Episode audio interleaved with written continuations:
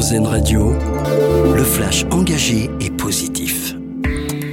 Emmanuel Macron salue l'accord pour la libération d'otages conclu entre Israël et le Hamas, accord qui prévoit la libération d'au moins 50 otages capturés le 7 octobre par le groupe terroriste en échange d'une pause des combats de 4 jours à Gaza et de la libération de prisonniers palestiniens. Au total, environ 240 personnes ont été enlevées par le Hamas. Les premières libérations sont prévues pour demain. Le projet de loi sur le partage de la valeur examiné aujourd'hui à l'Assemblée nationale en vue de son adoption définitive. Le texte a pour but d'étendre des dispositifs tels que l'intéressement, la participation ou les primes de partage de la valeur à toutes les entreprises de plus de 11 employés.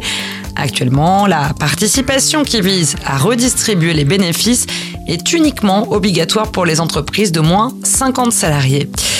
Un nouveau pas en faveur de l'environnement. L'Union européenne vote pour la reconduction des émissions carbone des poids lourds neufs.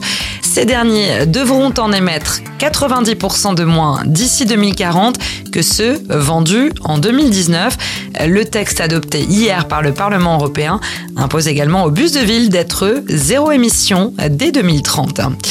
Avis aux amateurs du jeu Les Sims. Il sera possible de jouer en multijoueur avec la prochaine version.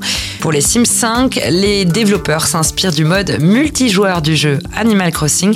Il sera donc possible de jouer avec ses amis et non plus que des inconnus. Et pour finir, notre dossier solution à lire sur le parisien.fr. Le quotidien dresse aujourd'hui le portrait d'une Bretonne qui œuvre pour entretenir le lien social. Bérangère Lebrun, c'est son nom, promène depuis 2014 sa librairie mobile de village en village breton.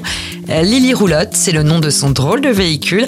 Elle va à la rencontre des communes, des centres sociaux et des associations pour sensibiliser les adultes et les enfants à la lecture d'écouter le flash engagé et positif d'Airzen Radio. Une autre façon de voir la vie.